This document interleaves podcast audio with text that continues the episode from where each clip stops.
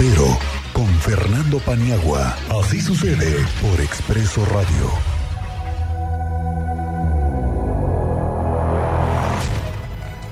Ahora sí que de reportero a reportero, y tú que tú tienes un ojo bien agudo, Fernando Paniagua, buenas tardes, bienvenido, ¿cómo estás? Maestro Miguel Ángel Álvarez, ¿cómo estás? Buenas tardes, buenas tardes al auditorio. Mira, muy interesante la visita el pasado fin de semana de la doctora Claudia Sheinbaum en su calidad de eh, coordinadora nacional de los comités por la defensa de la cuarta transformación. Todo así de largo, así se llama el cargo que tiene la ex jefa de gobierno del, de la Ciudad de México. En, en, este marco de la visita pudimos apreciar justamente como tú lo decías, cómo se acomodaban grupos o cómo se reacomodaban personas y personajes.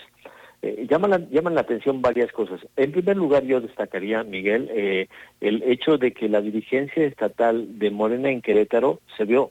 absolutamente dibujada por tres personajes principales, y en este orden principalmente, Santiago Nieto Castillo, Gilberto Herrera Trejo y un personaje externo que no necesariamente forma parte del Partido del Movimiento Regeneración Nacional, que es el dirigente del Partido Verde Ecologista de México. A los tres los vimos cercanos a Claudia Sheinbaum, a los tres los vimos eh, mantener comunicación cercana y a los tres los vimos coordinando eventos para que se luciera la ex jefa de gobierno de la Ciudad de México. Sin embargo, donde se observa, como ya lo decíamos, eh, se observa una debilitación es en la dirigencia que encabeza Rufina Benítez, la ah, dirigente estatal que, eh, si mal, si recordamos, fue eh, apoyada muy fuertemente por la persona del senador Gilberto Herrera, quien a su vez en las últimas dos semanas tuvo un par de traspiés, un par de enfrentamientos y derrotas políticas importantes, eh, primero en el caso de la elección de la nueva rectoría de la Universidad Autónoma de Querétaro, en donde su candidato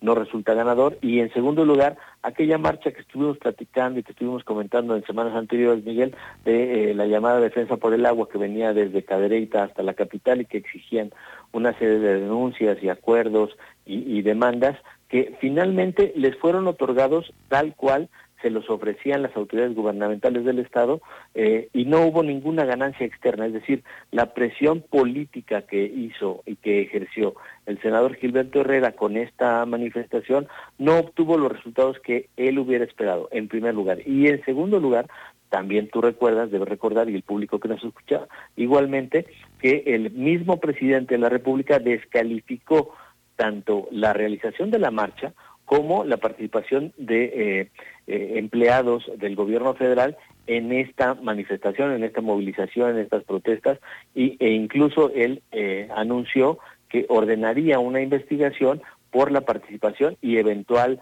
financiamiento quizás ilegal de este movimiento. Entonces,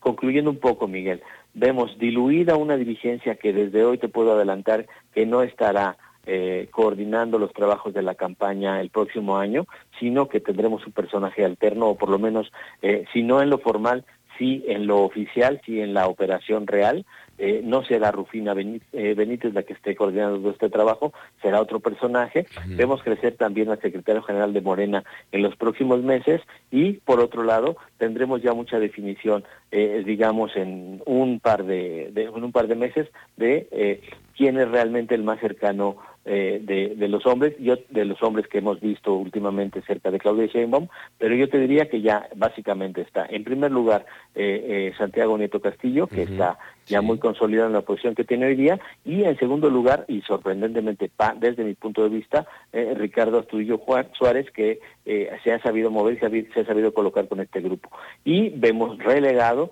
bastante relegado al senador Gilberto Herrera Ruiz,